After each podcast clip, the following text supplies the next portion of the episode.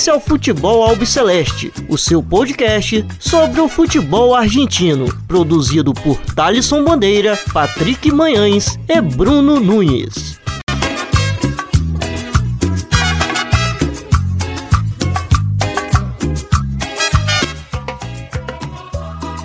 Salve, salve a todos vocês! Está começando agora mais um episódio do Futebol Alpes Celeste. Meu nome é Thaleson Bandeira, estou sempre na companhia do Bruno Nunes e do Patrick Manhãs. É, no episódio dessa semana a gente vai comentar bastante sobre a estreia da Libertadores, é, primeira rodada da Libertadores, também da Sul-Americana e no final do episódio falar sobre a rodada passada da Copa da Liga Profissional Argentina.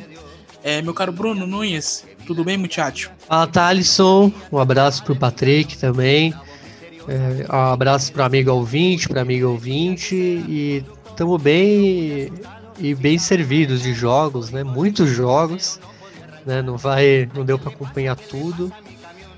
É, mas deu para acompanhar bastante. Isso é o, esse é o que a gente tira que apesar de tudo, deu para ver bastante. Foi, foi, é legal, né? Ter competições internacionais, apesar do, do clima, do, do momento não ser propício, mas acaba.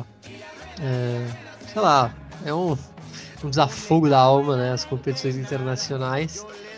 E a Sul-Americana também, né? Com esse formato novo aí, a, me, me pareceu bem interessante. Acho que dá mais rodagem para alguns clubes que teriam menos oportunidade para os outros times maiores dar mais tempo de se recuperar, então é bem legal esse, esse novo formato aí.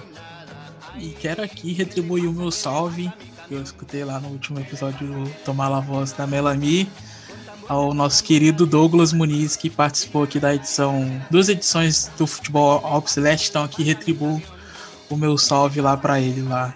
E muito obrigado. Tamo lá, tamo sempre lá, né? Cada duas semanas. É que o guia, como ia ter Libertadores, ele. Edição especial, né? Tem tipo quase quatro horas aí. Dois episódios ao mesmo tempo, deu trabalho, né? Dá, dá até um, um pouco. Ah, cansou a semana inteira fazer isso. Só agora que eu tô me recobrando aqui. Mas valeu a pena. Vai lembrar que é um salve do bem, né, Bruno? É, é aquele outro tipo de salve, não. É, não é o salve na orelha. Né? É. Se vê que algumas pessoas em Brasília merecem, né? Ah, cara, em Brasília dá pra, dá pra dar um salve geral é. sem, sem ver muito, de olho fechado, né? Verdade. Bom, meu caro Patrick Manhãs, tudo bem? Saludo, amigos. É, saludo, ouvintes também para falar mais um episódio de Libertadores, Copa Sul-Americana. É, acompanho também o que o Nunes falou com relação a, ao que estamos passando hoje, não só na América do Sul, mas também com relação. Mas acaba sendo uma forma de, alien, de alienação, podemos dizer assim, que pelo menos eu senti muita saudade da Copa Libertadores, apesar de não ter passado tanto tempo assim sem ela. E eu gostaria também de dar um, um salve é, para Juliette, porque quero receber ela o grupo dos biocistas, porque não ganha porra de prova nenhuma. E é isso, vamos que vamos. Essa, é, essa, essa faz parte dos biocistas. Não, a Juliette é biocista total. E desculpe, mas sim, estou vendo o BBB porque é a única alienação além da Libertadores que eu tenho com relação a tudo que está acontecendo no mundo e na faculdade. Então, é isto. É isso e também mandar um salve aqui para os nossos ouvintes que acompanharam e escutaram né, o nosso último episódio, que foi a entrevista com a Milena Portela. Agradeço demais é, pelos ouvintes aí que escutaram esse último episódio. Espero que vocês possam escutar também os nossos próximos.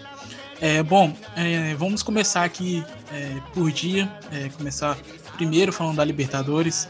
É, na terça-feira a gente teve a estreia do Argentino Júnior em La Partenal, vencendo o Nacional do Uruguai por 2 a 0 com gols do Gabriel Ávalos e Manuel Herrera. Essa aqui é a quarta participação do Bicho na Copa Libertadores, participou em 85, 86 e é, 2011 e agora 2021 e a sua última participação na Libertadores, o Argentinos enfrentou também o, o Nacional, é, onde pela fase de grupos, onde venceu na ida e perdeu na volta.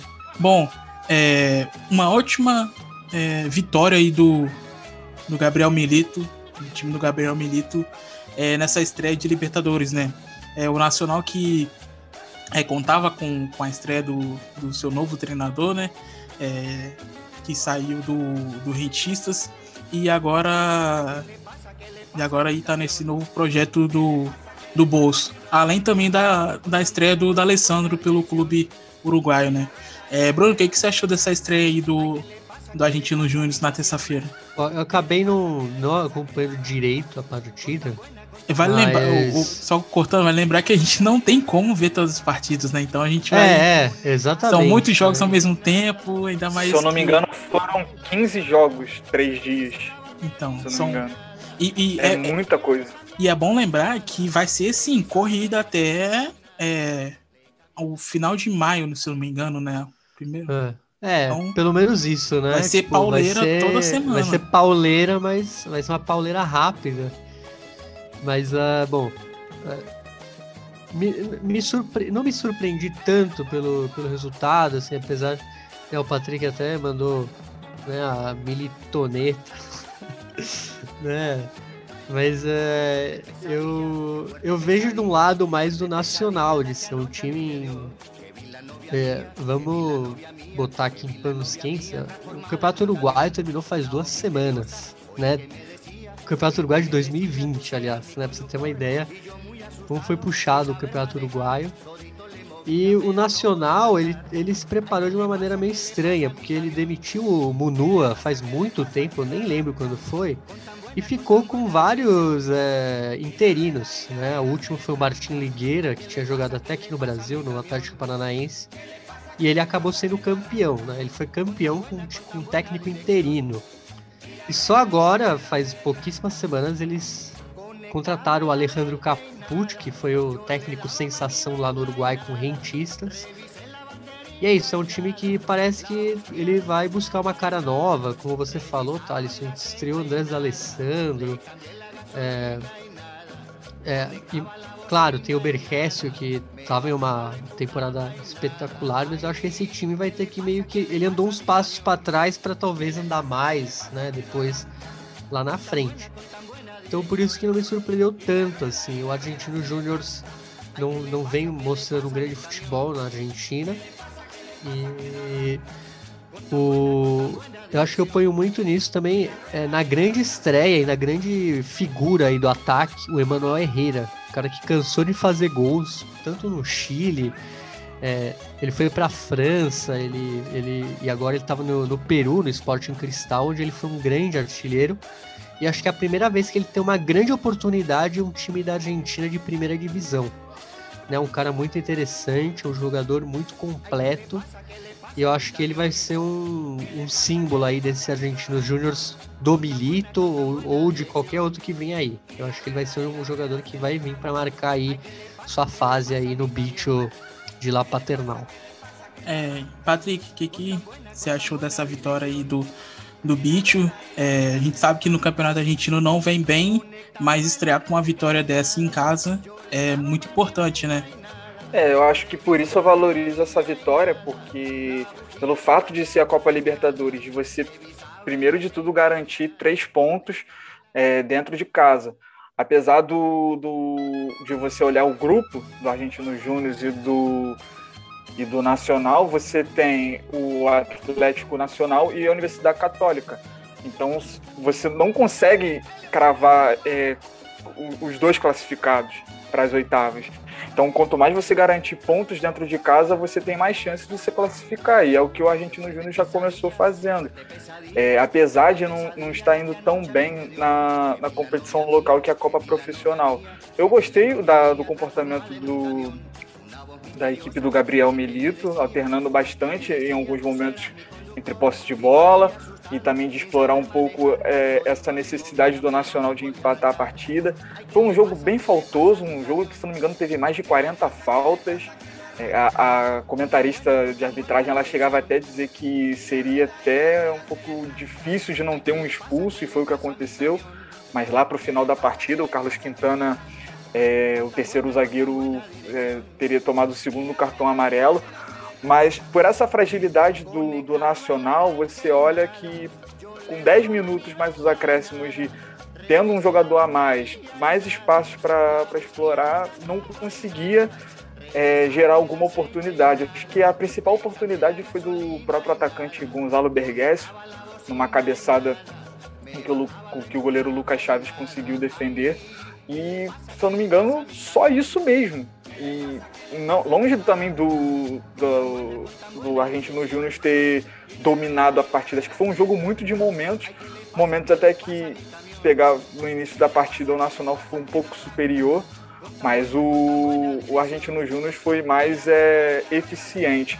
O, o Nunes ele falou do, do Emanuel Herrera ele foi, ele foi um jogador bem interessante a partir do momento em que ele entrou. O próprio gol dele diz isso, né? Que é de uma qualidade que, pelo menos para mim, poucos ali do time do Argentino Júnior não teriam. A frieza que ele teve para tirar o marcador e, e, fazer o gol.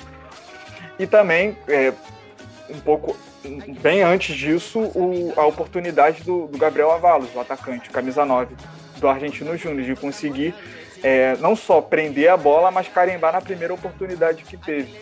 Então é isso, né? É a primeira rodada da Copa Libertadores, o Argentino Júnior consegue é, fazer o primeiro dever de casa, que é não perder pontos e se mostrar um pouco na frente dos demais. Mas ainda assim, são são, vão ter muitos jogos ainda, vão ter mais cinco jogos. O Argentino Júnior precisa melhorar muito a sua questão defensiva. Está pecando muito na, na Copa Profissional por conta disso. Então é, é, uma das coisas que precisa e deve até melhorar né, nessa competição local. Bom, e a outra partida na terça-feira foi a derrota do Vélez Sácio para o Flamengo de virada. É, Lucas Jenson fez dois gols do E14. É, para o Flamengo, Ilharão, é, Gabriel Barbosa, o Gabigol e a Rascaeta. Rascaeta que fez o terceiro gol do Flamengo, um golaço. É, depois de sete anos, o Vélez voltando a disputar né, a Copa Libertadores. E na sua última participação, o El Fortin também enfrentou um, um time brasileiro no seu grupo, que foi o Atlético Paranaense, onde venceu as duas partidas contra a equipe do Paraná. É, o Vélez que veio de uma forma diferente é, para jogar contra o Flamengo, veio de um veio com um esquema diferente, com três zagueiros, pensando nesse time muito forte que é o Flamengo, que vem jogando muito bem nos últimos anos. Então, o Maurício Pellegrino, pensando no, no Flamengo bastante ofensivo, com o Gabigol, com Bruno Henrique, Gerson, Arrascaeta, é, Everton Ribeiro, que não fez uma, uma, uma, boa partida, que não vem fazendo uma, uma boa partida ultimamente pelo clube. É, ele escalou três zagueiros é, para se defender mais. Só que, que quem abriu o placar foi o Vélez. É, como que você viu essa derrota aí do El Fortin na última terça-feira, Bruno? É complicado, né? Jogar contra o Flamengo. É... Então o Vélez assumiu essa postura aí. Apesar de que tentou impor o seu ritmo aí que a gente conhece mais ou menos ali na liga profissional. Só que o Flamengo me dá uma impressão de que ele não tem o brilho dos anos anteriores, né, sob o comando do Rogério Ceni, mas que do nada é, o time é tão bom é, tecnicamente, é, as individualidades, que ele se garante com esses caras, né? O caso do, do Arrascaeta, que fez golaço, o caso do, do Gabigol. Então me parece um pouco que o Flamengo às vezes até deixa, se desliga um pouco do jogo, deixa o, o rival jogar porque ele depois ele consegue meio que eles se bancam, né? Tipo, vamos, a gente consegue o resultado. Então me parece que foi mais ou menos essa o roteiro da partida, o velho eu acho que ele até ele jogou é melhor assim, de maneira mais plástica. Mas o Flamengo foi mais incisivo e fulminante. Então é bem difícil esse time do Flamengo. É, vai dar trabalho, mas é, tem que ter cuidado, né? Pelo que eu falei, às vezes o dia, o, um dia o, o pessoal não vai estar inspirado aí, pode tropeçar, né? E, que agora é fase de grupos, tá mais tranquilo. É um ótimo resultado ganhar fora de casa do Vélez. Aliás, ganhar fora de casa nesse grupo é, é ouro. É um grupo muito equilibrado. Né? O, tem a LDU e a La Calera também eu vi o jogo, foi talvez o melhor jogo dessa primeira rodada, assim, muito dinâmico. Então acho que não tem adversário fácil aí nesse grupo, então o Vélez tem que ficar de olho, né? E uma derrota em casa é muito difícil agora, né? Principalmente numa competição que vai ser tão fulminante, né? que já em maio a gente vai, a gente vai ver aí a definição dessa fase. Então é, tem que alertar, é, ficar com o sinal alerta e tentar ganhar dos outros, né? Eu acho que é, um dos clubes mais prejudicados são os clubes que estão em disputa e, na Copa do Nordeste, na Copa do Brasil, é, no estadual. Então vai ter essa sequência. É, muito time, algum, alguns, por exemplo, que estão disputando a, a Copa Sul-Americana, que são no caso do Ceará, é, no Nordeste, o Bahia também, que tem, um, que tem times argentinos que vão enfrentar equipes argentinas, acho que para eles pode ser um pouco mais complicado porque eles vão estar numa sequência enorme. Por exemplo, no caso do Santos, que está no grupo do Boca, joga hoje, joga domingo e joga na terça-feira. Então aí, tipo assim, é um absurdo essa sequência de, de partidas e vão ver até onde é, essas equipes vão, vão aguentar. É, mas o próprio. Palmeiras jogando de dois em dois dias. É, mas é, eu acho que tem, os times têm que ter um esquema aí, né? O próprio Crespo fez isso com o São Paulo. Ele, muitos jogos ele poupa a galera. É, os jogos mais importantes ele deixa o time titular, mas é, o quesito, a prioridade é a Libertadores e, e, alguns jogos do Paulista, né? Ele não vai conseguir. É humanamente impossível ele conseguir manter o nível que ele consegue se ele jogar toda vez com o mesmo plantel, né, usando seus principais jogadores. Então vai, vai vir, vai ter que ter uma administração aí do plantel. É, e para você, Patrick, é, qual sua visão é, dessa vitória aí é, do Flamengo diante do Vélez? É, como havia dito é, no começo, o Vélez que veio, de um, veio um esquema diferente, mas não foi uma novidade. para quem acompanha o futebol argentino já, já viu que o Maurício Pellegrino testou esse esquema, se eu não me engano, duas vezes, inclusive recentemente contra o Atlético Tucumã e perdeu. É, então, é como que você viu essa, essa derrota aí do Fortin na estreia?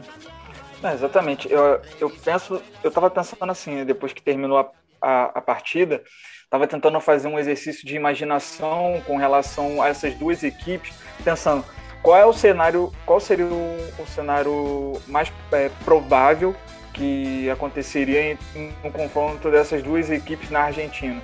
É muito normal que o Flamengo, se o Flamengo ganhasse, e o Vélez tentando dar a, a volta por cima, né? Tentando é, a, com as suas limitações, que não são tão grandes assim, tem bons jogadores, de conseguir ser superior a, ao esquema do, do Flamengo, que é recheado de jogadores que podem desequilibrar as partidas. No caso do da, quando a partida foi desenrolando, eu tive a sensação de que ambas as equipes estavam tentando se encontrar. O Nunes falou de que esse Flamengo não está sendo o Flamengo dos últimos anos, e eu concordo com ele, porque tem sido um Flamengo muito é, como é que eu posso dizer, tem sido um Flamengo bem abaixo, não só de intensidade, mas de entendimento mesmo do que fazer durante as partidas. Inclusive tem foi o Ribeiro, né, o Patrick? Que não vem jogando Sim, bem. principalmente. Ele perde Tava um sumidaço. gol. Ele perde, ele perde Sim, um gol, o, cara. O gol cara, que ele perde. Sim, exatamente. Ele perde um gol com, diante do Lucas Royos, tu olha e fala, cara, o Everton Ribeiro não perde esses gols. E a partida foi desenrolando com o Vélez muito superior, na, tanto defensivamente como na posse de bola, né? Porque ele monta três, o Pellegrino monta três zagueiros e o Paulo Galdames na base da jogada, fazendo a, a saída, e consegue muito bem acionar o Thiago Almada, o Lucheiro e o, e o Jansson. Tanto que nas transições o, o Flamengo levava muito perigo pelo lado esquerdo, que inevitavelmente era o lado em que o Felipe Luiz ele era atraído pelo Renet e pelo, pelo Guidara, e o Gustavo Henrique ficava mano a mano com, com o Thiago Almada. Na jogada do primeiro gol, acaba sendo o Martinho Lutero fazendo esse mano a mano, e o Gustavo Henrique ele acaba tomando um escorrego e deixando o Jansson na cara do gol, fazendo dois gols. É, eu acho que no caso do, do Vélez a, a, acaba perdendo muito a questão da, é, conforme a partida vai se desenrolando, o Vélez acaba sendo ficando um pouco mais exposto. O Flamengo acaba aparecendo mais com a excelente partida individual do Diego Ribas. O Diego Ribas ele teve um, um, uma característica assim, de controle mesmo do jogo muito grande no setor do campo dele, com o Gerson mais, é, mais frente. Então acho que ele foi fundamental tanto pro, pro, pra vitória, como também assim, para segurar um pouco as rédeas ali do que o Vélez poderia fazer. E é surpreso, porque, porque o Diego ele tem mais de 30 anos, 36, se eu não me engano, não sei agora, 36 ou 34 anos. E o, o, foi uma partida em que foram muito nos, nos detalhes também, contar com, a, com as peças individuais, o Arrascaeta que não estava fazendo um jogo tão presente assim, acaba definindo a partida. O Gabriel Barbosa muito muito isolado num determinado momento também entre os três zagueiros, só durante um tempo ele começa a cair pelo lado direito, é, fazendo aquele movimento que, que centraliza. Uh, e, e, aí os dois, os dois laterais, tanto o Isla como o Felipe Luiz, assim, vendidos, totalmente anulados. Eu acho que um jogo defensivo do Vélez ele acabou sendo muito bem postado, muito bem montado, mas no caso do Vélez foi meio que infelizmente de enfrentar uma equipe como essa, que é recheada de jogadores que definem partidas. Eu trato essa vitória do Vélez durante eu trato essa derrota do Vélez durante a partida algo que foi montado assim um sentimento de derrota mesmo assim porque é, durante a partida foi mostrado que o Vélez é possível jogar não de igual para igual mas de acordo com que do que o Pellegrino tinha e conseguir tirar o Flamengo da, da zona de conforto mas infelizmente isso não aconteceu quer dizer infelizmente no meu caso e bom na quarta-feira tivemos aí a estreia do Boca Juniors é, em La Place, enfrentando o The Strongest é, e venceu pelo placar de 1x0 com o gol de Sebastian Vidia. É, com esse triunfo é, diante da equipe boliviana, o Boca Juniors voltou a conquistar uma vitória em La Paz depois de 51 anos. A última vitória pela Libertadores é, foi em 1970, onde a equipe chinesa venceu por 3 a 2 o Bolívar com gols de Angel Rojas é, duas vezes e Hugo é, Curioni. É, Patrick, como que você viu é, essa, essa vitória aí chinesa na última quarta-feira, com muitos jogadores jovens que o russo escalou na partida, é, que já é, tinham jogado aí um, um pouco no, é, no final de semana. É, exemplo do Medina, do Varela, do Almendra, do Obando.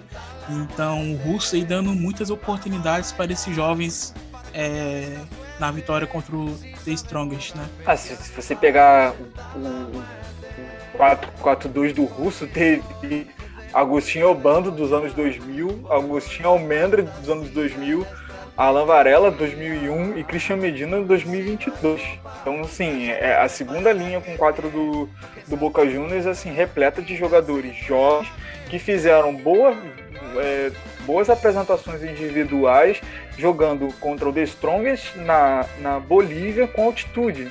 É, assim, foi uma vitória muito importante, mas acho que a, além de ser uma vitória também muito importante, foi uma vitória muito inteligente da parte do Boca Juniors, e um, que chegou a beirar um pouco de arriscada, porque o Boca Juniors ele faz é, 1 a 0 com um, um, bom, um, belíssimo gol do Sebastian Vija, é, aos sete minutos do, do, do, primeiro tempo, um gol muito cedo, um gol que, me, que ajuda muito a, a estratégia do Boca Juniors de se defender e explorar o, os corredores, muito por conta da, do contexto da partida, que é um jogo em que a, a exigência física vai ser ainda maior. Eu queria também destacar não só o gol do Sebastião Vija, mas o próprio passe do Augustinho Almendra. Ele, ele foi um jogador não tão muito é, presente, mas foi um jogador que conseguiu achar bons passes pelo próprio Sebastião Vija no gol e alguns outros também achando o próprio Soldano. É, lembrando também que o, que o Boca Juniors teve diversos desfalques, o, o Tevez e o Cardona, que são os dois principais jogadores, não jogaram essa partida. O Franco Soldano entrou no lugar do, do Tevez e o, o Augustinho Almendra entrou no lugar do Cardona. Um, uma linha de quatro de, de, defensores totalmente reserva. Não, é assim, reserva o, o Carlos Esquerdoso e o Lisandro Lopes são titulares, os dois zagueiros, mas a dupla de laterais, teoricamente, reservas. E o Boca Juniors consegue explorar, é, através desse resultado cedo, fazendo com que o, o The Strongest é, saísse muito, e saísse muito. Tanto que correu o risco de chegar ali aos 30, 35 minutos do segundo tempo, de tomar até o empate.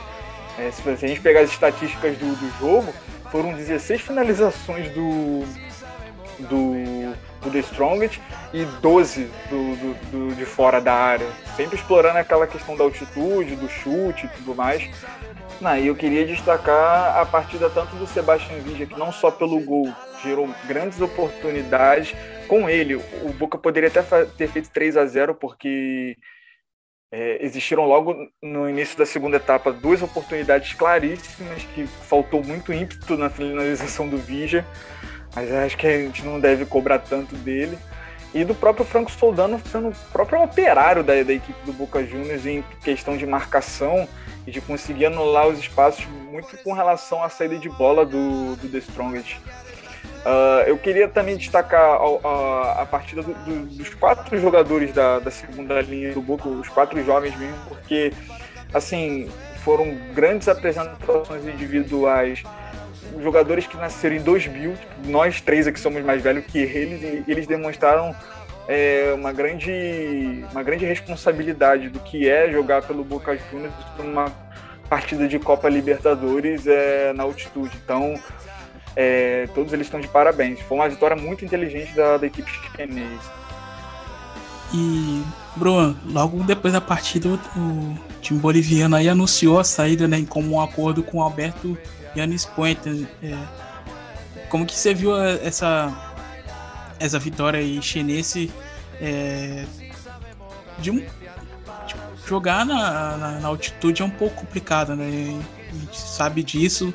É, jogadores aí passam um, um, pouco de sufoco porque não estão acostumados, mas começar com uma vitória dessa é, é importante, né? Animador, até pelo que se desenhou do grupo, com o Barcelona ganhando do Santos fora de casa.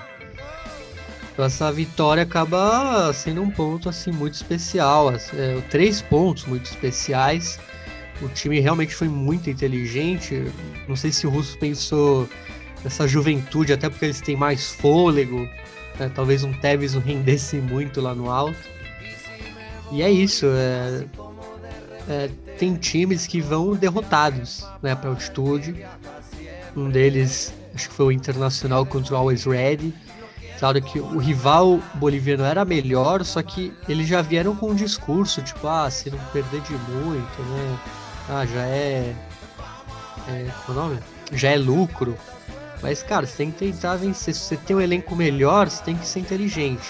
Né? Ou você fica uma semana antes lá em La Paz e tenta ganhar o jogo. Ou você faz como o Boca fez, que fez uma partida muito inteligente.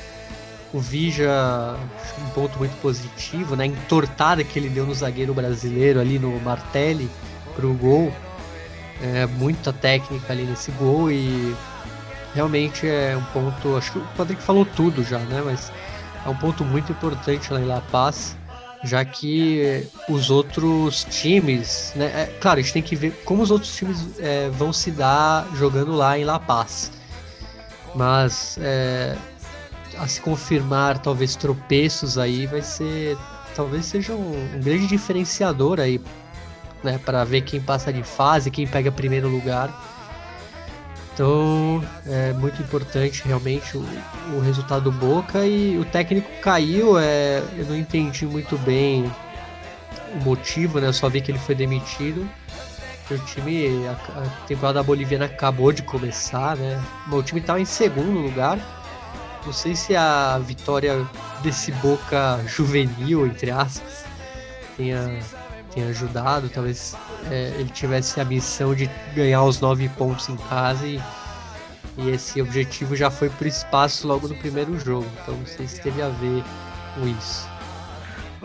Só um detalhe também que foi uma partida em que a gente não exigia, podemos dizer assim, do futebol, um futebol plástico do Boca Juniors, até porque, pelo que era o roteiro da partida, acho que independente do, da forma que jogasse, sair de lá com empate, dependendo de quem fosse o, o adversário, pelo fato de ser o, o The Strongest, uma equipe muito inferior, sair de lá com a vitória é assim, são três pontos que você tem que olhar, é, você dá um adianto com relação aos demais adversários, o próprio Santos e o Barcelona de Guayaquil que ainda vão jogar lá, que podem muito bem tropeçar. E Bruno, você que citou o Fernando Martelli, ele que é brasileiro, é naturalizado boliviano, ele que está lá desde 2011, conhecido como Rei Fernando, mas além dele tem outro é, brasileiro também né, no time do Três Tongas, que é o Willi, que passou pelo CRB, passou pelo Vasco, é, passou pelo Ceará também recentemente, então o time boliviano aí com dois jogadores brasileiros. Fez uma boa partida. É, o futebol boliviano ele já não tem os piores elencos, vamos dizer assim. Ele, ele aposta muito em brasileiros, né? Às vezes ele acha alguns bons. Caso aí o Tomás, né? O Tomás que jogou no São Paulo, depois foi pro Paysandu, que jogava lá naquele Jorge Wilson que foi até as quartas de final. Então é um destino comum até, né? Para os brasileiros. Assim como espanhóis, né? Espanhóis tem bastante. Até é engraçado ver. Acho futebol boliviano. Acho que fora da Espanha deve ser o futebol com mais jogadores da Espanha é, por per capita. Porque tem cada time sempre tem um espanhol aí. E o The Strongest não era diferente, né? Tinha o Fran Pastor ali, eu, eu não, não lembro se ele acabou entrando, mas é, foi um dos jogadores aí do The Strongest para essa temporada.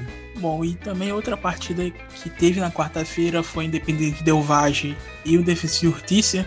Acho que foi um, um dos jogos mais esperados pelo, pelo futebol que os dois clubes têm apresentado nos últimos anos, principalmente o Defensa Urtícia recentemente conquistando a Sula e a Recopa. É, o Defensa e Justiça que abriu o placar né, no contra-ataque do Carlos é, Rondotti e sofreu o empate é, com o gol do é, Christian Ortiz. E um detalhe para esse gol do Christian Ortiz, é, que ele fez de cabeça, ele que é o jogador mais baixo do time equatoriano, que tem 1,69m. É, Patrick, como que você viu esse empate aí da, da equipe é, de Florencio Valera na sua segunda participação da Libertadores. Não, exatamente, Thaleson. Era uma das mais esperadas, muito pelo que as equipes têm mostrado de futebol até aqui. Só acho que o fator da altitude atrapalhou demais a escolha do BKSS com relação à, postura, porque o, o BKSS consegue ser feliz é, antes dos 10 minutos com o Carlos Rotondi, é, numa transição muito rápida, chamando o Dependiente Del Valle.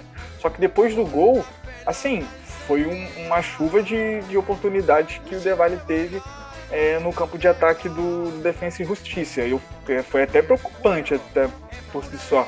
Que aí a gente acaba não sabendo se era por conta do Defensa e Justiça mesmo adotando essa postura ou o próprio Dependente Del Valle que não deixava a equipe de Florencio Varela sair. É, o Sain teve bo boas é, intervenções. O próprio Christian Ortiz foi fundamental não só pelo gol, como você destacou aí com baixa estatura, mas também gerando grandes oportunidades. Não só ele, mas o próprio Lourenço Faravelli, o José Hurtado Cheme, o Cristian Peridiano, o Fernando Guerreiro, são jogadores de boa capacidade é, que conseguem é, definir bem as partidas.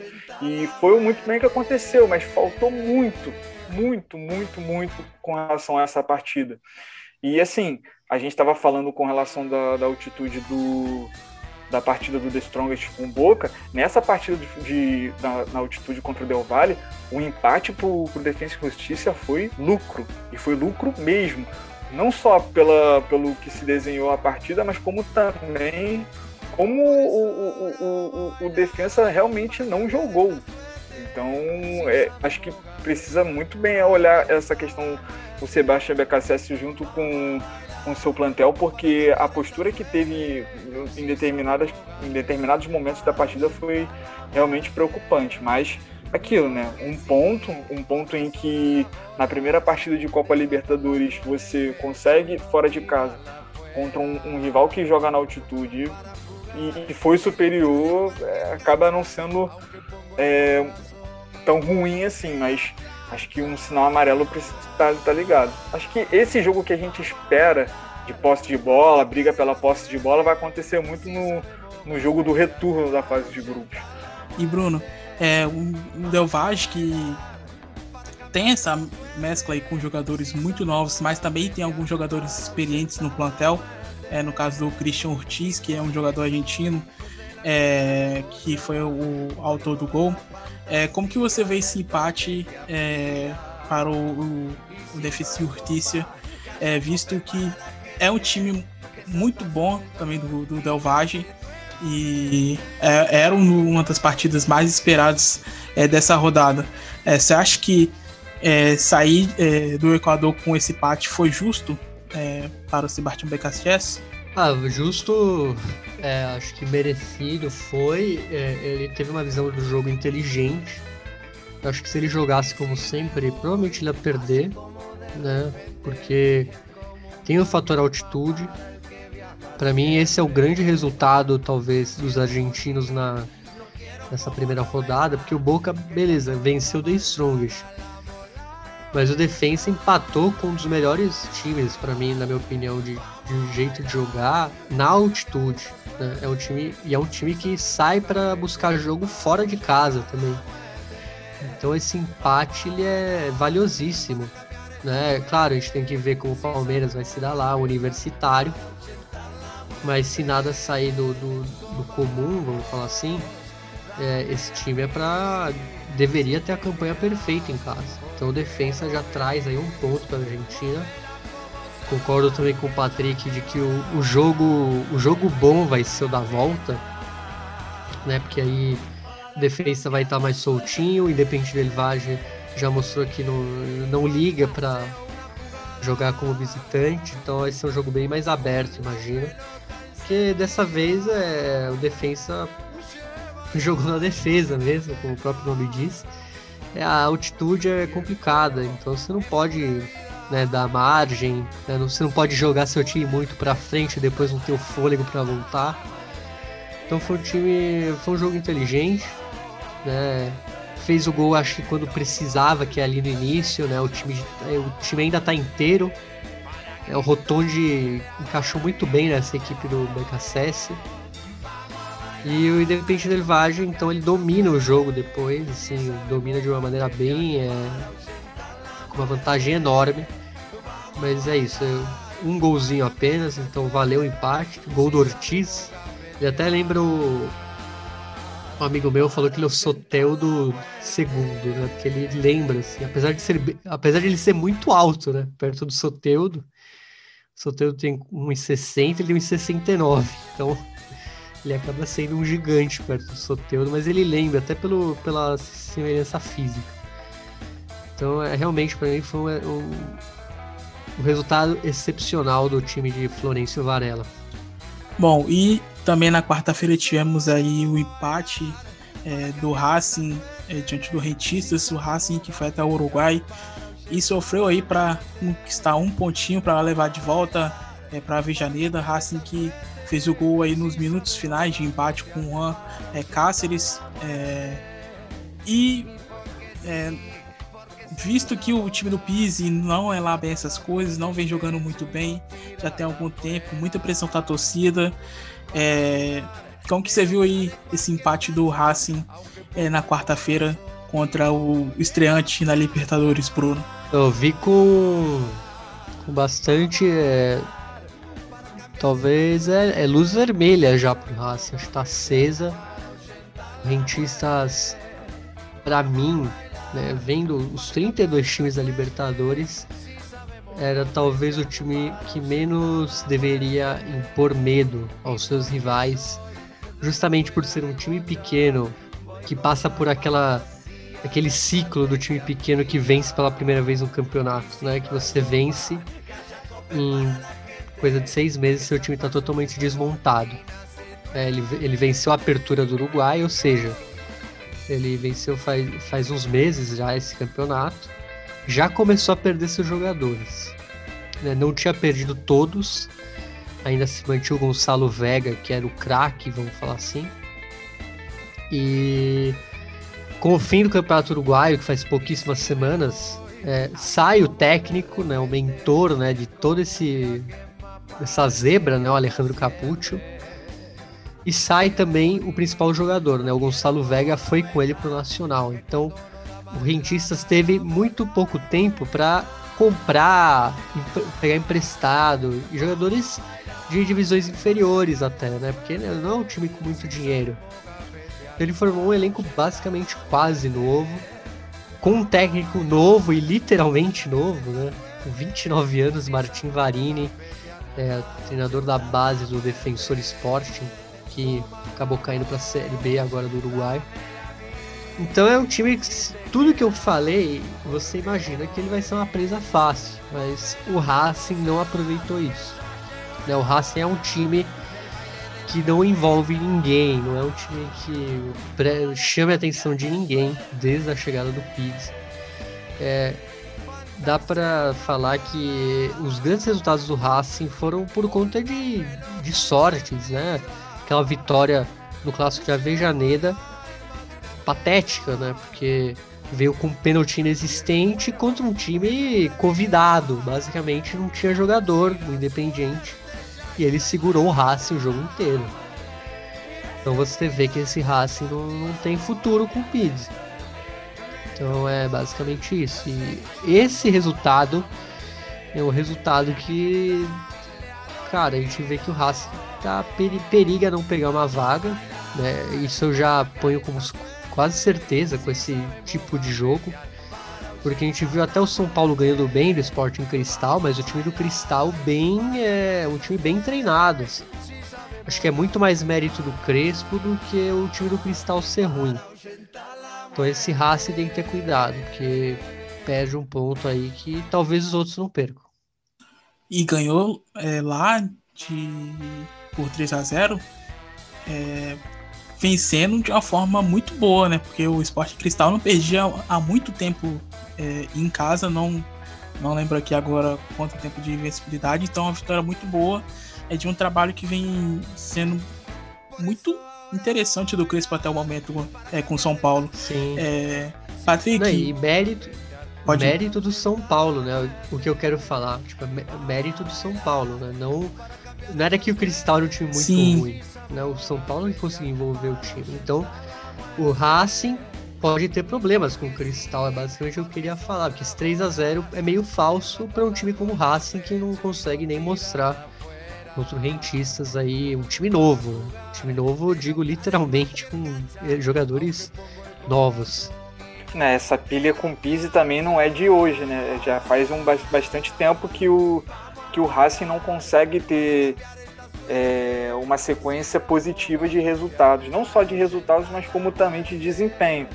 É, a gente estava, lembro que a gente fez um episódio com relação aos novos treinadores chegando em, em alguns clubes e uma grande incógnita era com relação ao, ao, trabalho do Pise, né? Sobre se o Pise é o cara que vai dar essa continuidade de treinadores que, que estavam antes no Racing ou ele vai tentar usar a sua, a sua maneira para formar um novo trabalho, um novo ciclo.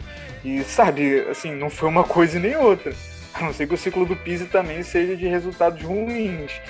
Então, o Racing ele tem que prestar bastante atenção com relação a, a, a esses adversários, porque, assim, empatar com, com rentistas é, da forma como foi é, é, é sinal nem, nem amarelo, é, é, é vermelho mesmo, porque é um adversário que com certeza vai ser exposto a, ao São Paulo do trabalho do Crispo, que vocês falaram aqui, e do próprio Esporte em Cristal. Sabe? Não é absurdo nenhum achar que o Esporte em Cristal possa vencer o Rentistas. Então, é uma atenção que não só o, o, o plantel tem, do, tem que ter, o próprio Pise também, mas a, a, diretoria também, sabe?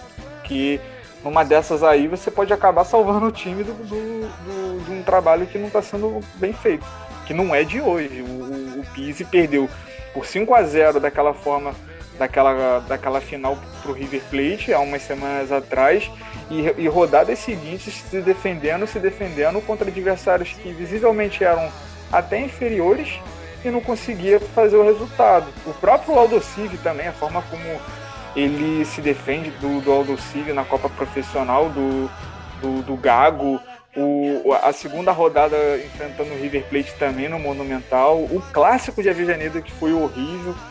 Então é, não, é, não, é dessa, não é desse empate que a gente está falando do trabalho do Pisa. E bom, o último jogo argentino que tivemos foi a quinta-feira é, entre Fluminense e River Plate.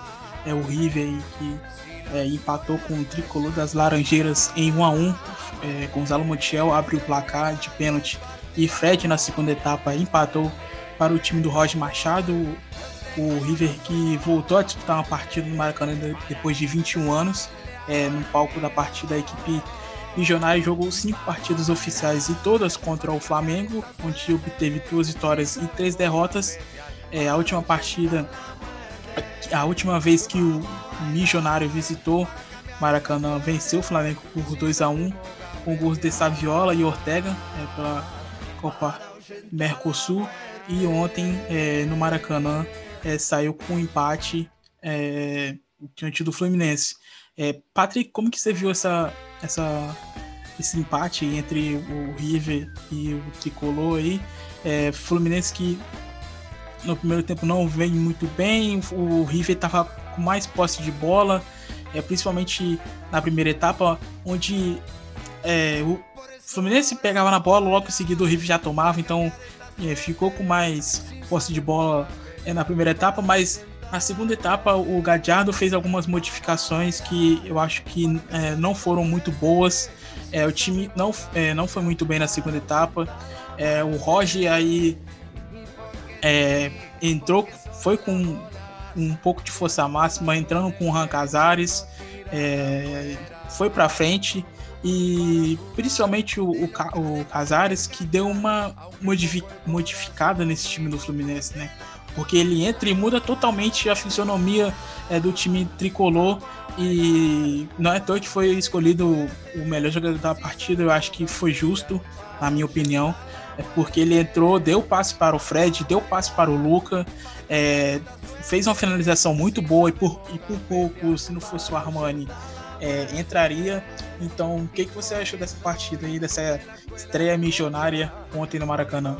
Olha, eu achei que foi um jogo bem louco, né, com relação à mudança de, de momentos que ambas as equipes tiveram, porque, assim, se você pegar até os, até os 15 do segundo tempo, o jogo é movido por um controle absurdo do River Plate, desde a posse de bola até não deixando o Fluminense sair é, para o contra-ataque. É incrível como o River Plate conseguia anular todas as válvulas de escape, quer dizer, quase todas as válvulas de escape do, do Fluminense, e recuperando na, no campo de defesa, no campo já de ataque, quer dizer. E por que, que eu disse quase todas? Porque uma grande, uma grande arma que o Fluminense teve foi o próprio Luiz Henrique no lado esquerdo, fazendo as costas do tanto do, do, do meio de campo do, do, River Plate como do Gonzalo Montiel pelo lado direito.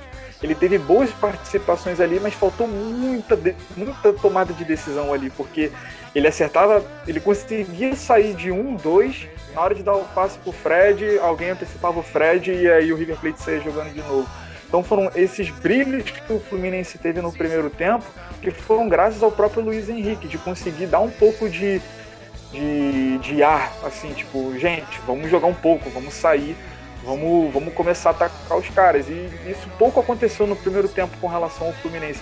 O Nenê travando muito, muito mal as jogadas, pouca, pouca coisa saiu dele o Fred acabou sendo um, um, um personagem bem isolado entre o, o campo de o campo de o campo de defesa do River Plate não foi acionado e aí entra a, a, um pouco também da estratégia do Gadiardo em que ele coloca o Milton Casco e o Henrileri na, na, no mesmo lado. Quando a escalação sai, eu, eu, eu chego a, a comentar no Twitter que aparentemente o que tinha saído era o quê? Era uma linha de três zagueiros com Paulo Dias, Hector Martins e, e o, e o Anrileri. Só que o, o logo assim, com cinco minutos de jogo, o, o Gadiardo já mostra que é o Anrileri como, como lateral esquerdo e o Casco fazendo a meia. Que ele também pode fazer, mas assim, como a equipe do, do River Plate estava um pouco alterada naquela, naquela direção ali, na, naquele setor do campo, e fazendo muito bem, a, a, executando muito bem as ações da, da, da partida. Então, a, aí o Roger, aos 15, ele acaba tirando o, é, o próprio Nenê colocando o Casares, que muda praticamente toda a partida para o Fluminense, porque é dele que sai todo o toque de qualidade, é a partir dele, que é a partir de uma jogada também que aí a gente tem que colocar na conta do Fred, pelo lance do gol, por quê? Porque o lance do gol, o Fred, ele tem a primeira oportunidade é, aos 20 e pouco do, do, do, segundo tempo em de dominar, virar o corpo e sair jogando. E aí nessa jogada ele acha o Casares e o Casares dispõe um excelente passe para ele e ele consegue finalizar. Nesse momento, o River também já tinha caído muito de produção. E eu já acho que o River Plate, desde o primeiro tempo, ainda com aquela pegada de, de controle, eu ainda acho que o River Plate poderia mais. Acho que o River tentou controlar o jogo e fazer com que o jogo terminasse 1 a 0 Mas no caso deles, infelizmente, isso não aconteceu. Então acho que foi um jogo de momentos entre as duas equipes. Logo depois do gol, o... teve um lance que, na minha opinião, eu achei pênalti em cima do Luca num, num, grande passe em que ele tem a condição de ficar cara a cara com o Armani, e o Luca nem chuta e nem, nem consegue entrar na frente do defensor para conseguir o pênalti.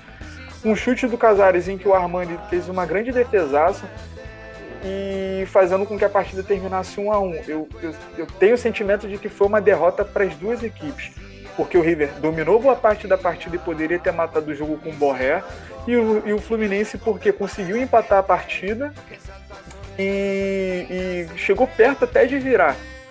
É, acho que no, no, primeiro tempo essa questão de, de, pecar nas ações do jogo levou muito em consideração também ao lado psicológico, porque o Fluminense não participava muito tempo da Libertadores, está enfrentando logo na estreia um adversário que é o melhor da década na, no continente, então é, acho que é tudo compreensível. A própria jogada do pênalti em que o Marcos Felipe dá em cima do, Rafael Borré, acho que já é um pouco afobado e ilustra um pouco o que foi esse Fluminense na primeira etapa. Bom, eu tenho lá minhas dúvidas em relação ao lance do Luca. Hum, eu não sei se eu daria, eu acho que. Sei lá, eu tenho minhas dúvidas. Para mim não foi. Acho que foi erro dele ali na, na finalização. E. Eu acho que ele demorou muito para tomar a decisão. Sim, e, e acabou é, enfim, eu acho que pra mim não foi.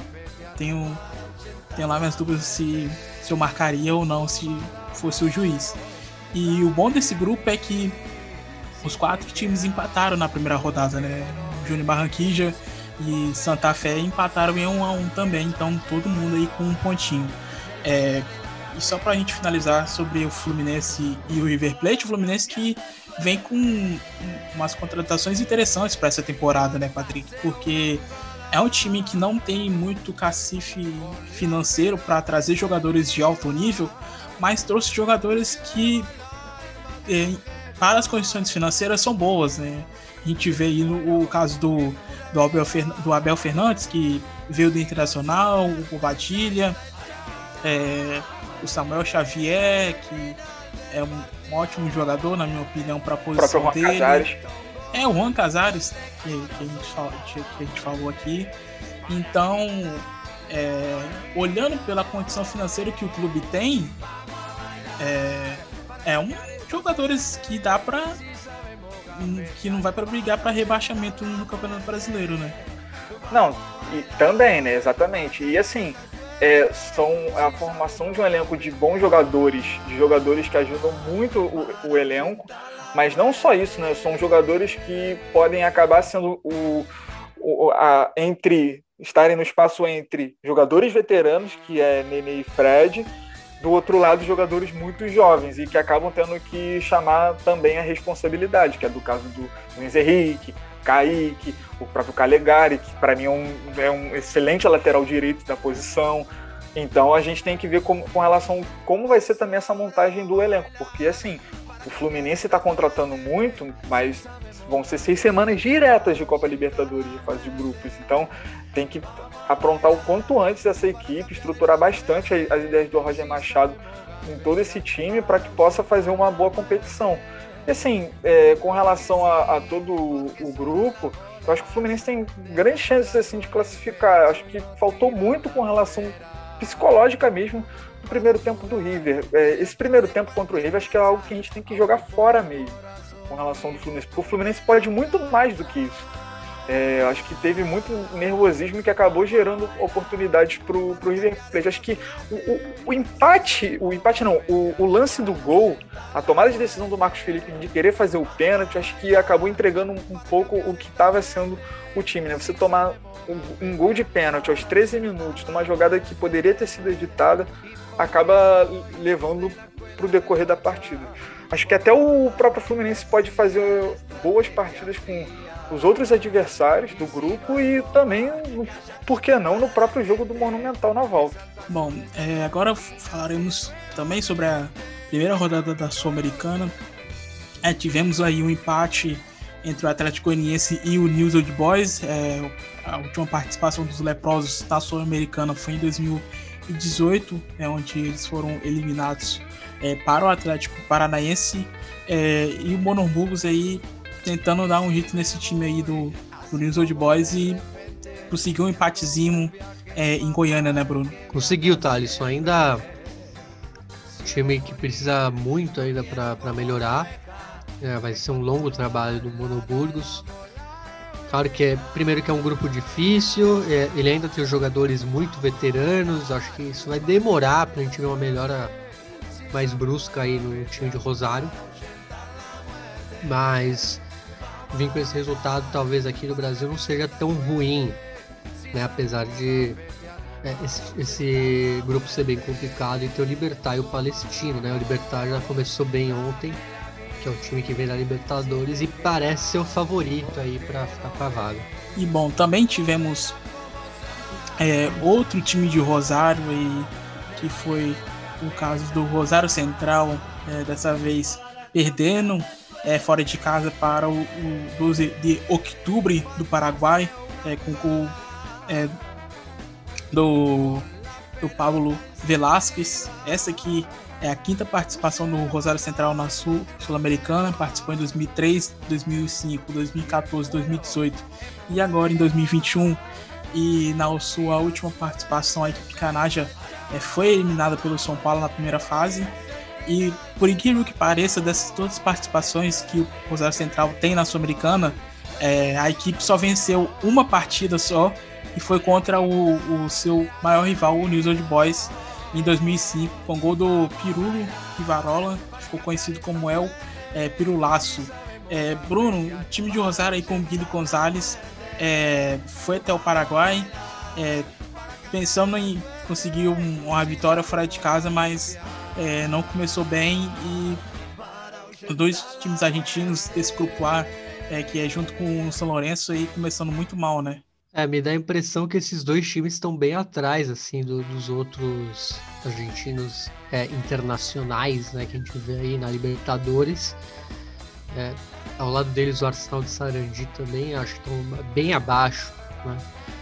Acho que a temporada, por ser um pouquinho mais confusa, não, é, essa temporada não classificou talvez os melhores times argentinos para algumas competições. Né? O caso desse São Lourenço aí e o caso do Rosário Central é que, em tese, tinha um adversário fácil lá no, no 12 de outubro de Itaúguá, mas nem assim, né? Perderam. E é um time que pouco mostra, né? Mesmo com o Kili Gonçalves lá, todo esse carisma aí de seu ídolo time que não levanta a cabeça de jeito nenhum. Bom, e na quarta-feira tivemos aí a derrota em casa do São Lourenço para o Aoachipato do Chile, é, com o gol do Christian Martinez de cabeça aos 5 minutos é, da primeira etapa. É, a equipe chilena podia ter matado o jogo é, na segunda etapa, nos minutos finais, mas também podia é, ter sofrido o empate, o, o Bruno. O Lourenço ele deu uma pressão é, nos minutos finais, teve uma bola na trave, só que é, perdeu aí na estreia para a equipe chilena e Dabove segue sendo pressionado pela torcida do Ciclone. É, o Achipato, é, você falou, né, que tem a pressão no fim da partida, mas o Achipato teve bem tranquilo no jogo, se a gente pensar. O São Lourenço não fez nenhuma questão de botar uma pressão durante os, sei lá, os, os durante 85 minutos. Né, o Ashpato tocava a bola, não, não, parecia até que não estava com pressa, assim. O São Lourenço não, não, não, mostrou nenhum tipo de reação fulminante ao resultado. Então foi uma derrota bem merecida pro, do São Lourenço pro Ashpato. E periga aí um dos argentinos cair fora, hein? É, eu não imaginava. Mas começo aí desse grupo é bem preocupante. Bom, e Bruno, é, o São Lourenço também que tá aí nessa. Tem a mesma situação do Haas, né? Em questão de disciplinador, que é no caso do Diego da Bove, que tem sido muito pressionado pela torcida é, desde que chegou aí o, o é o Ciclone. É, como que você tem visto esse trabalho dele? É, você acha que ele pode cair se continuar dessa maneira? É, visto que já são dois times que fizeram uma pontuação é, boa nessa primeira rodada, né? Que foi o próprio Real Chipato e o Doce é, de Outubro. Então, se continuar dessa maneira, você acha que pode cair? Ah, com certeza. Tá... O trabalho dele nunca empolgou desde o início. A gente sabe que ele tem as credenciais do último trabalho dele do Argentinos Júniors, mas ele não consegue, vamos dizer, engrenar esse trabalho. É, não sei se é só o jeito de jogar, não sei se tem um problema interno com os jogadores, tem a pressão da torcida, então o clima não ajuda ele também. Né? Não é só o jeito de jogar, ele tá com um clima péssimo lá. Desde aquela polêmica dos, dos gêmeos, né, que ele botavam no banco, os dois no banco. Então eu acho muito complicado assim, essa situação dele. Ou ele se arruma logo, ou o São Lourenço vai, imagino eu, que vai lá buscar um novo treinador. Não, e a questão é quando vai fazer isso, né? Porque chega um determinado momento em que você olha pro, pro Dabu e olha pro que tem jogado o São Lourenço, você começa a pensar que, cara, assim, a gente precisa desligar o quanto antes para, se possível, salvar a temporada. Porque se a gente pegar o que está agora na, no, na mesa com relação à disputa de, de títulos para o São Lourenço, você tem uma Copa Profissional em que muita gente trata como um campeonato argentino, mas, gente, não é, é uma Copa. Tá em quarto lugar do grupo e aí quando você olha para a Libertadores é eliminado da forma como foi. Ele teve um, um certo tempo para se preparar. É claro que não teve o tempo para fazer com que o Solanense jogasse da sua maneira mas que pelo menos mostrasse algum sinal de competitividade foi algo que não foi não foi visto nos dois jogos tanto no noivo gasômetro como no, no jogo que foi disputado no Brasil Uh, agora tem essa questão da, da Sul-Americana num grupo em que está dividindo com, com o Rosário Central também. Ou seja, a, a chance de se classificar não é da, das maiores, então acho que o Dabuv ele precisa tomar muito cuidado agora com o que ele vai fazer, porque dependendo do que como, de como forem as importâncias das partidas, ou seja, todas daqui para frente, vai ser uma questão de vida ou morte, sabe? Vai dar até para fazer um bolão lá na Argentina, sabe? Se o Dabuv vai cair ou não. Então é, é, é, é, triste, é lamentável, porque a gente, pelo menos eu, pelo menos esperava que o Dabove poderia fazer alguma coisa, mas infelizmente não está rolando. Bom, também tivemos a vitória do Independente pelo placar de 3 a 1 diante do Guapirá. É, Independente não sofreu muito, acredito que o Guapirá vai ser o, o um saco de pancadas aí nesse grupo B. É, o, o Rojo que venceu é, com três gols do Jonathan Herrera e também uma ótima partida do Alan Velasco, que é um PIB aí da canteira é, do Rojo de apenas 18 anos, jogador muito bem, é, principalmente é, no, no, passe que ele deu para um dos gols do Jonathan Herrera, mostra que ele tem muita habilidade, então não vai ficar por muito tempo, é, acredito eu, é, no Independente e a equipe aí do, do Falcione que começa bem, é, vencendo o Guabirá, o Guabirá e um outro resultado que foi o City Torque e o Bahia empatando em 1 a 1 então já largou na frente aí da, dos demais equipes. É, e acho que fica entre os três ali, né, Bruno, é, é, brigando pela primeira vaga, né, Independente, o, o City Torque e o Bahia. É, o, é, dá pra gente ver que o Guabirá vai ser o piorzinho, por conta que o Independente tava até com um time bem remendado, né? Não, era, não foi com força máxima, teve muitos desfalques ainda pelo Covid. Então dava até pra, vendo o elenco do Independente, você podia até imaginar que o Guabirá podia aprontar, né? Mas não se viu isso de nenhuma maneira. Né? O time, o Independente sempre foi o protagonista da partida. O Jonathan Herrera muito bem.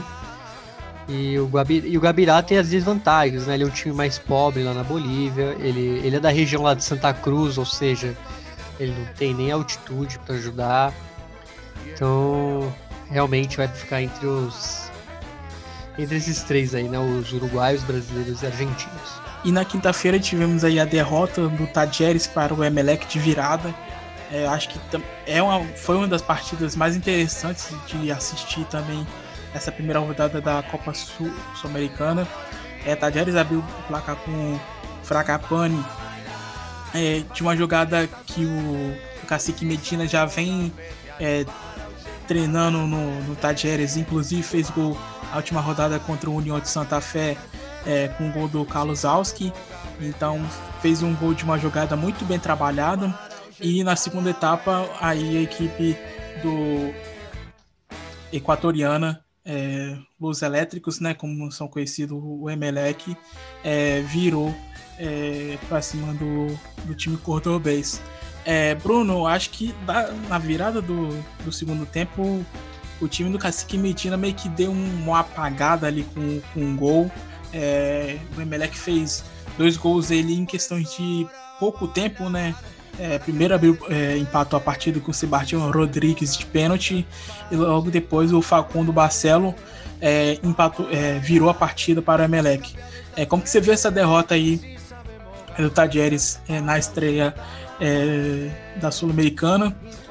que é um grupo meio chatinho, assim, é, viu que o Belgrano, o, Bra, o Belgrano não, o Bragantino já ganhou na estreia. Acho que é um dos favoritos é, para esse grupo. Então, ficar com o olho aberto aí o Cacique Medina, né? Ah, esse grupo com certeza é o, é o mais é, equilibrado. Né? Tanto que o Bragantino pegou o Tolima ontem. Tolima que é a melhor equipe no momento da Colômbia então não tem nenhum adversário fácil nesse grupo. E esse realmente foi o melhor jogo que eu, que eu pelo menos que eu vi da Sul-Americana. É, o Emelec é um time muito interessante, assim, ele sai. Começou saindo meio estranho, né? Meio se arriscando, né? Saídas muito de pé em pé que assustavam um pouco no início. Tajeres depois foi melhorando, dominando a partida. Só que é isso, né? O Emelec depois se concentrou mais, conseguiu acertar mais esse, esse toque de bola, que é muito bem treinado, aliás, pelo espanhol Ismael Rescalvo. E foi o que a gente viu, né? Primeiro pênalti ali do Sebastião Rodrigues, depois uma finalização espetacular do, do uruguaio Facundo Barceló, que é um, um dos grandes destaques dessa Sul-Americana. Então o Tajeres não tem vida fácil, assim, mesmo sendo uma equipe muito interessante, vai sofrer é, e perder em casa nesse grupo é muito difícil. Você, né, você vai ter que remar muito mais para ir atrás da vaga. Então tem que ficar aí de, de olho aberto o time do Cacique Medina. Bom, e o Arsenal de foi até La Paz é, enfrentar o Bolívar é, e perdeu para o placar de 2 a 1 é, O Roberto Fernandes e o Evin Saavedra é, marcaram os gols da equipe boliviana e o Jonathan Botinelli marcou para a equipe do, do Evo Rondina. É, a gente sabe que o Arsenal de Sarandi não vem muito bem é, na Copa da Liga Profissional, veio ali de, um, de umas vitórias mais aquelas vitórias que enganam. E perde na estreia aí da competição que tem um que eu acho que junto o Ceará o Bolívar é um dos favoritos ali. Não vi muito bem a partida entre o Ceará e o Josh Wilstermann mas é, acho difícil o Arsenal de passar, né, Bruno? Não sei você como que vai sair é. dentro de casa, mas começar perdendo em casa. É, visto que também tem outra equipe boliviana no grupo, é difícil, né? É, e o Bolívar é diferente até do The Strongest, que o Boca venceu, ele tem um time muito mais poderoso, assim, financeiramente, jogadores mais tarimbados. É um elenco que é bom até sem altura, né? Sem altitude. E foi o que a gente viu ontem entre esse Bolívar e o Arsenal. Foram 90 minutos de domínio total do Bolívar. Né, mas o Bolívar ainda é um time que peca no ataque, né? Precisa um cara para finalizar. Dava para ter sido uma goleada. Mas ali não, não saiu muita coisa, o time também não, não, não, foi muito pressionado, tanto que esse gol do, do Jonathan Bottinelli saiu quando ninguém queria mais nada do jogo, saiu ali, ele fez o gol e o jogo acabou. É, o Arsenal bem, bem abaixo, assim, mesmo, mesmo para altitude ele foi abaixo, assim. Né, um time que pouco arriscou, ele só, às vezes ele em bola parada, mas um time que foi totalmente dominado e que me parece que não, não vai conseguir nada. Até porque o grupo é difícil, né? além dos dois bolivianos, tem um bom Ceará. O Ceará é um time bem arrumado aí pelo Guto Ferreira e não sei o que. O Arsenal acho que talvez fique até na lanterna aí, é o time mais débil, talvez, dos quatro. Bom, e a última partida é, da equipe de uma equipe argentina foi é, a vitória do Lanús nos minutos finais diante da equipe venezuelana é, o Araguá é, venceu aí pelo placar de 1 a 0 o gol de José Lopes de cabeça. É, no grupo também tem o Grêmio que começou vencendo a La Equidad. É, começar vencendo e no grupo onde tem o, Grêmio é, é bom, né? O, o Bruno, ainda mais que acredito que as duas equipes ali não vai fazer, não vai bater muito de frente contra o Grêmio e o Lanús, né? É, tem que ver, né? O Aragua conseguiu segurar o Lanús até o último minuto. Né? Seria um empate bem ruim, talvez, pro Lanús. Então esse gol no finalzinho dá, um, dá uma esperança pro time, sim, porque, bom lembrar, só passa um. E, e o Grêmio apesar de estar tá meio combalido pela saída do Renato Gaúcho, é um time muito chato. Vai ser até uma revanche, entre aspas, né? bem entre aspas, né? da final da Libertadores, para ver quem vai ser o time que vai levar. Então é bom você não tropeçar contra ninguém aí nesse grupo e vencer do Grêmio, né? Obviamente. E a gente vai ver como que vai ser o trabalho do Thiago Nunes a partir de agora também, né? É, então, é, e o problema é esse também, talvez pro Grêmio, pro Grêmio, porque como a gente vem falando aqui, vai ser muito fulminante os jogos, né? Tudo muito rápido. Se, mesmo se ele for bem daqui um tempo, mas ele não encaixar rápido, pode ser essa temporada internacional pode ir pro, né, pro Beleléu, vou falar assim. Mas se a gente pegar tempo se a gente pegar com relação ao Lanús o que ele tem de Copa Sul-Americana, que por enquanto é o objetivo principal, e a própria Copa Profissional, é, acho que dá para fazer, dá para ter uma boa, dá para ter uma boa campanha tanto na Sul-Americana, porque se a gente pegar Copa Profissional jogando com um time meio misto nos, nos finais de semana e jogando com o time inteiro logo no na, no meio da semana pela Copa Sul-Americana, acho que dá até para ser até superior ao próprio Grêmio, que tem jogadores melhores, mas tá, tá chegando um técnico novo. E bom, agora iremos entrar no nosso momento nostalgia. A gente é, vai estar tá aqui essa semana homenageando é, duas pessoas, dois ex-jogadores. É, primeiro a gente vai falar do Alfredo Graciani, é, que infelizmente morreu na última quarta-feira, aos 56 anos, ele que foi artilheiro do Boca Juniors na década de 80.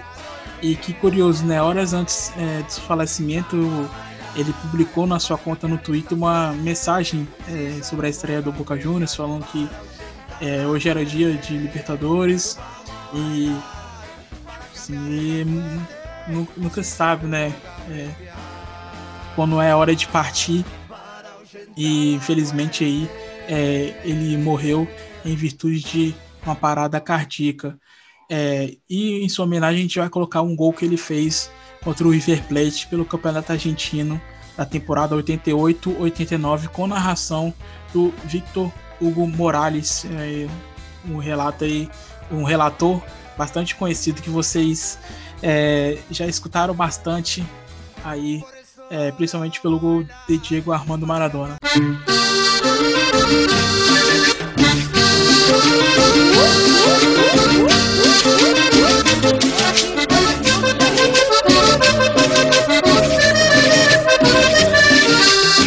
Parece, va. No, trabó Fabiani, se la lleva. Tatán, tatán, tatán, tatán. Fabiani, tatán, tatán. ¡Qué golazo! ¡No! ¡No, Fabiani! ¡Era el gol de la fecha, Gamboa! No se puede creer.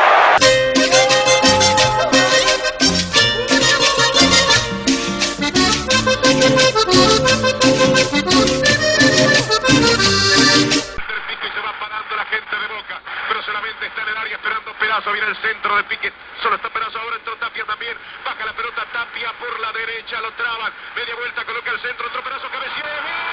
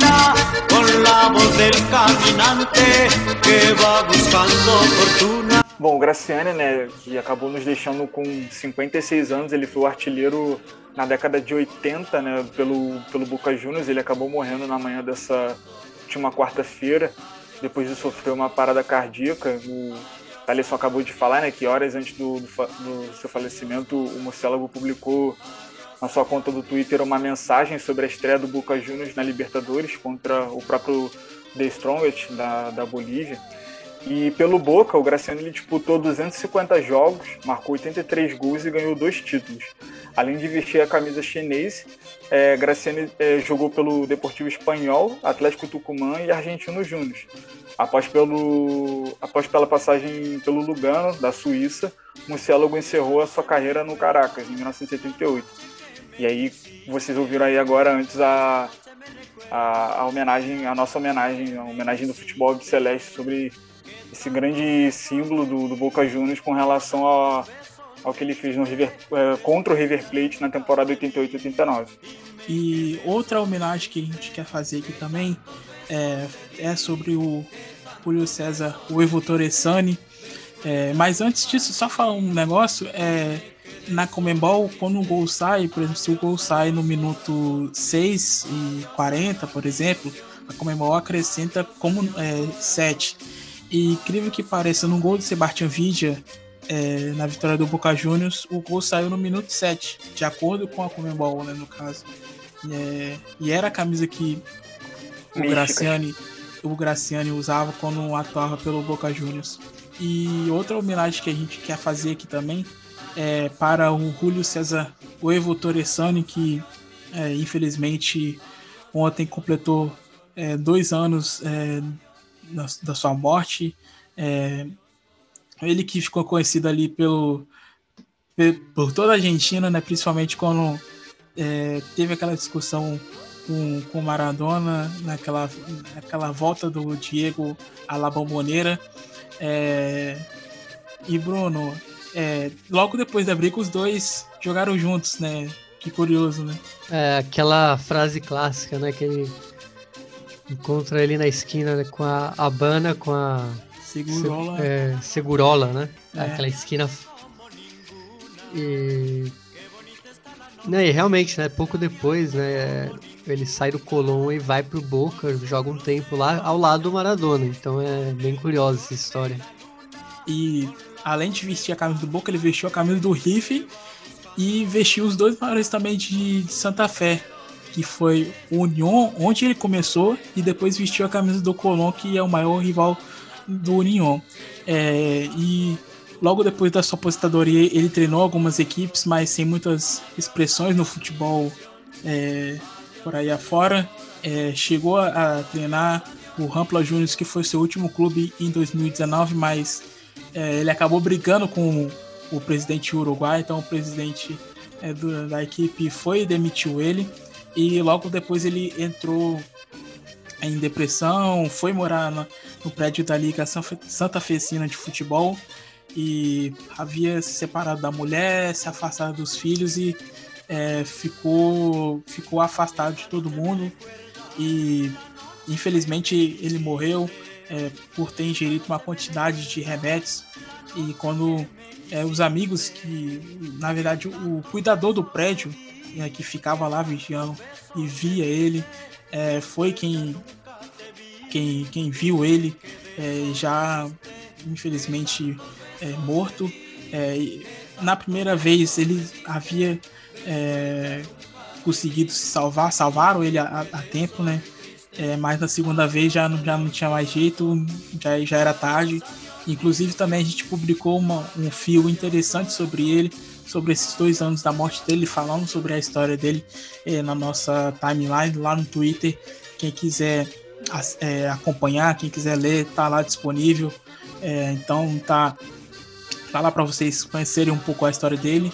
E Bruno, não pode deixar de, de lembrar desse nesse momento histórico, né, entre o Maradona e o, o Vutoresani, e é esse áudio que a gente vai colocar aqui dos dois é, da briga e depois o, o, Diego na entrevista chamando ele é, para ir lá na casa dele para ter uns cinco minutinhos, né?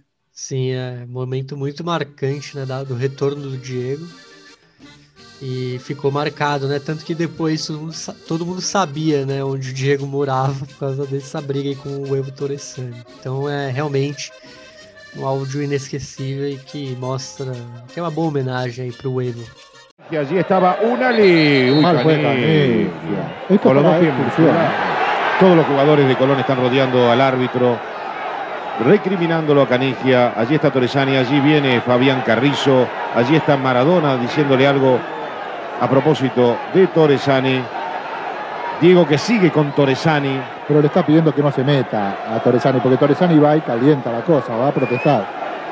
En este caso fue muy mal Canigia, yo creo que es jugada de expulsión. De todas formas no creo que en estos momentos la Molina lo expulse, creo que tiene, una amarilla. Sí, lo molestaron a, Claudio Canigia. La cosa viene mal entre Maradona y Torresani. Hay jugadores de Boca que están intentando separar. Torresani no para de protestar y quiere pelearse. Está, está amonestado Torresani, ¿eh? Lo echa a, a Torresani. Y amonesta a Maradona. Y amonesta a Maradona. Expulsado a los 38 minutos. 30 el jugador Torresani. Cuando nosotros entendíamos que correspondía la expulsión de Canilla, fue amonestado. Por la protesta de Torresani con Maradona, por doble amonestación es expulsado Torresani amonestado Maradona. Esto de Torresani, yo le digo que llevo 20 años en el fútbol y él no puede hacer el sheriff adentro de la cancha. A mí me echó Maradona. A mí me echó Maradona. Y, después lo que diga Maradona, eh, cuando escuche esto, no me importa un carajo. Lo, que sí quisiera tenerlo enfrente, a ver si me dice las cosas como me dijo de que después del partido me va a agarrar. Está bien, yo me la banco. Lo iría a buscar hasta la casa.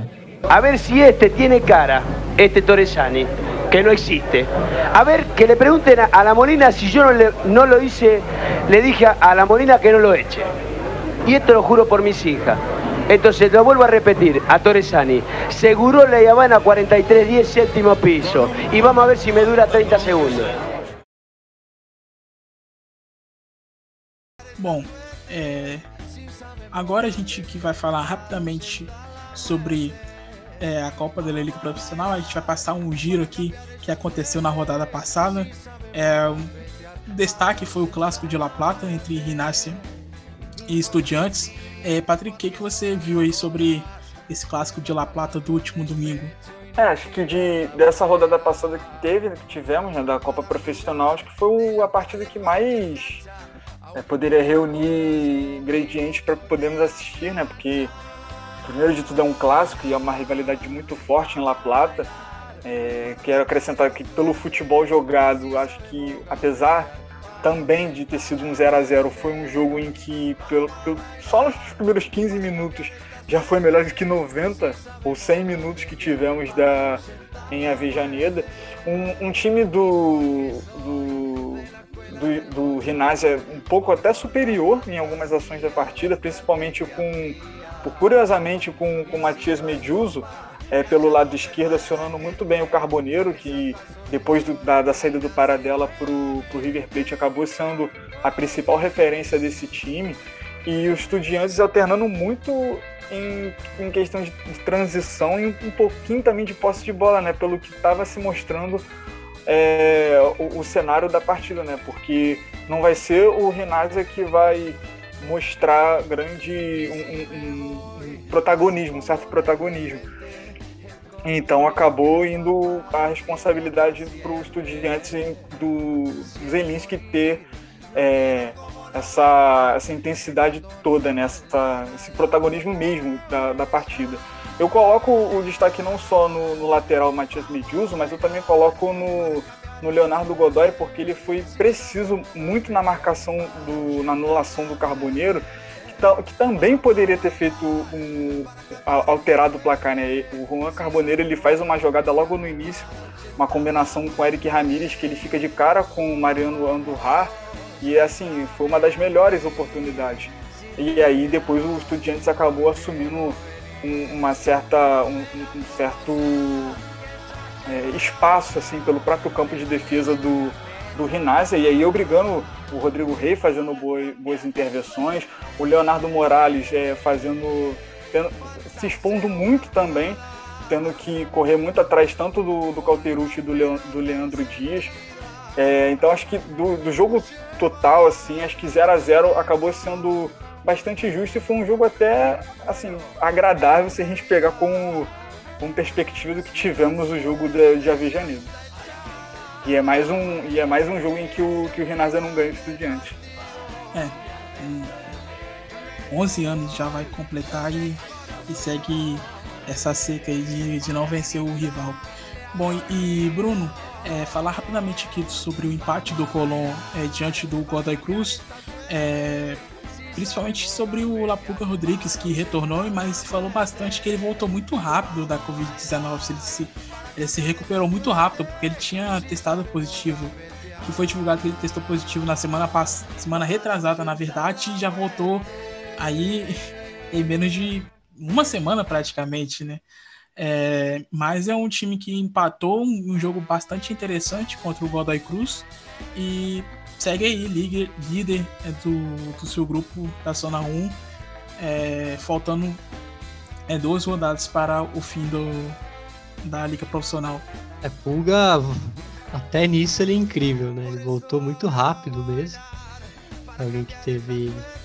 que foi afetado pelo Covid, né? Tomara que ele tenha mesmo se recuperado. E é, o Colón segue muito bem, né? Ele tem a vantagem, talvez, não, dos líderes, ser um dos poucos a não ter a, as competições internacionais aí para dividir a atenção. Então ele segue muito bem, é o vice-líder geral, né? Atrás só do Vélez, tem um ponto atrás do Vélez, três a mais que o River. Então o Colón segue muito forte aí, até pensando numa vaga para Libertadores de 2022. E faltando duas rodadas aí pra, para o fim da Copa da Liga Profissional. É, e a gente encerra aqui mais um episódio aqui do Futebol Celeste. É, meu caro Bruno Nunes, suas considerações finais, meu capo. Ah, muito legal de estar nesse episódio de começo de Libertadores e Sul-Americana. Mais uma vez ao seu lado, Thales, ao lado do Patrick. Um abraço para todo mundo aí, os ouvintes, amigo ouvinte, amigo ouvinte. E que todos continuem se cuidando aí, vamos que vamos. Meu caro Patrick Manhãs, suas considerações finais e muito obrigado pela presença de sempre. Eu que agradeço, Thales. É sempre um prazer estar aqui gravando com vocês, falando de futebol, futebol argentino e agora falando também de Libertadores e Copa Sul-Americana. Abrindo um parênteses aqui, eu peço desculpas se eu não, se eu não participei tanto assim da, Sul, da, da Sul-Americana pelo fato de não conseguir ver as partidas. São muitos jogos, foram mais de 10 em 3, em 3 dias, mas eu tenho certeza que a gente está aqui, faz um ótimo trabalho aqui e o Nunes e o Thaleson com certeza corresponderam.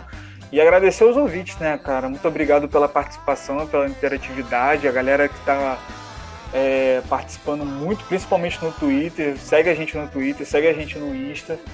E é isso. Vamos aí para mais uma semana. E isso, e vai ser assim até o final de maio nessa correria braba aí pra gente conseguir. Seis semanas seguidas. É, pra gente conseguir ver o número máximo de partidas da Libertadores e da Sul-Americana. E Bruno, vamos encerrar aí com uma novidade essa semana que saiu do Damas Grátis, né? Exatamente, uma bela música, eu vi uma vez. É, uma parceria né, com o Elegante e com a Marita. Então, cumbia vigeira aí, muito boa. E é uma cumbia vigeira de uma. É, de, um, de um jovens, né? Que, que, vem, que vem crescendo aí ultimamente pela Argentina, né? Muitas, muitos, muitos garotos aí, revelação é, da cumbia estão aparecendo nos últimos anos, né? Inclusive o Elegante é um deles. Sim, é uma nova geração aí que substitui. Não, não vem para substituir, né? Tanto é. que eles estão fazendo os. As a... músicas com a velha guarda. É, a velha então, guarda está é, se adaptando ao o... novo modelo da, da juventude, né? Também. Também. É, não é, não é raro você ver o Pablito Lescano tocando em shows de pop, né? Em grandes cantores argentinos. É um cara que sabe ser amado, né? E ser ouvido por todos. Então é isso, meu caro Bruno Nunes e Patrick Manhãs, muito obrigado pela presença de sempre de vocês aqui no podcast Futebol Up Celeste. É, agradeço também demais a companhia dos nossos ouvintes que têm acompanhado aqui é, os nossos episódios. Agradeço pela presença também lá no Twitter, compartilhando os nossos conteúdos. É, é isso, como o Bruno disse, Vamos encerrar com Tamas Grátis, Perrito Malvado, um feat aí é, com Elegante e Marita. E até a próxima, pessoal. Rasta.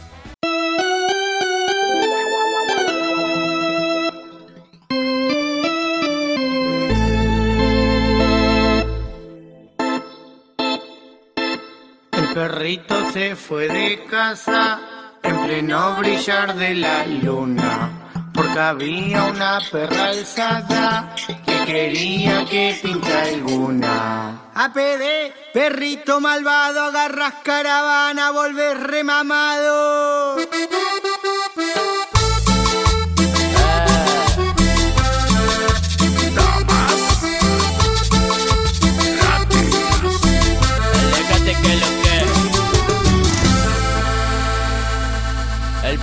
Perrito se fue de casa en pleno brillar de la luna, porque había una perra alzada que quería que pinte alguna.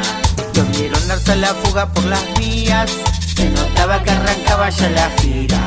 Las calles del barrio ya lo conocían, se sabía que mañana no volvía.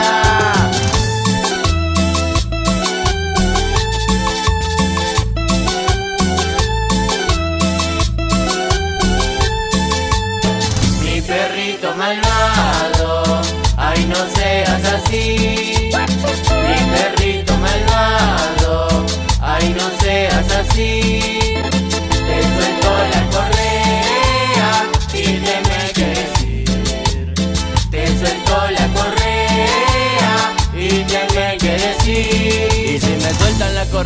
Arranco pa' la perrera donde están todas las perras que más mueven su cadera. Este ritmo suavecito pa' que baile despacito. Yo me tiro este pasito mientras enrolo ese facito.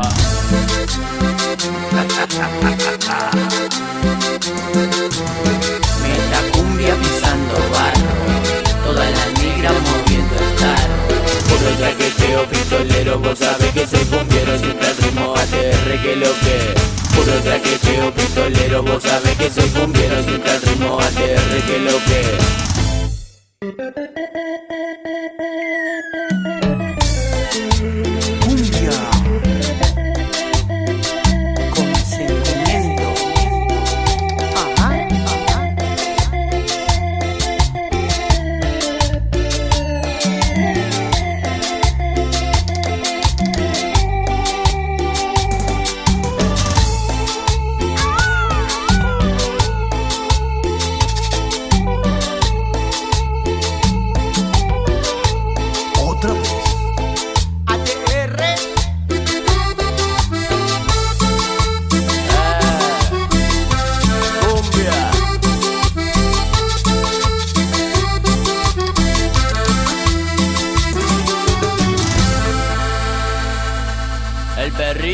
se fue de casa en pleno brillar de la luna Porque había una perra alzada que quería que pinte alguna Los vieron darse la fuga por las vías.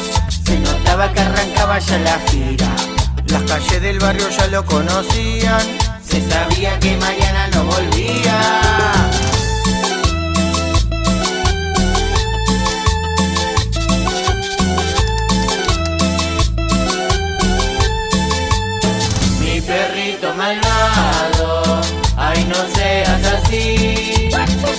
Perrito malvado, ay no seas así.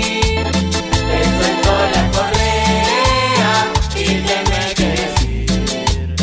Te suelto la correa y dime qué decir. Y si me sueltan la correa, yo arranco pa' la perrera donde están todas las perras que más mueven su cadera. Este ritmo suavecito pa' que baile despacito. Yo me tiro este pasito mientras enrolo ese facito.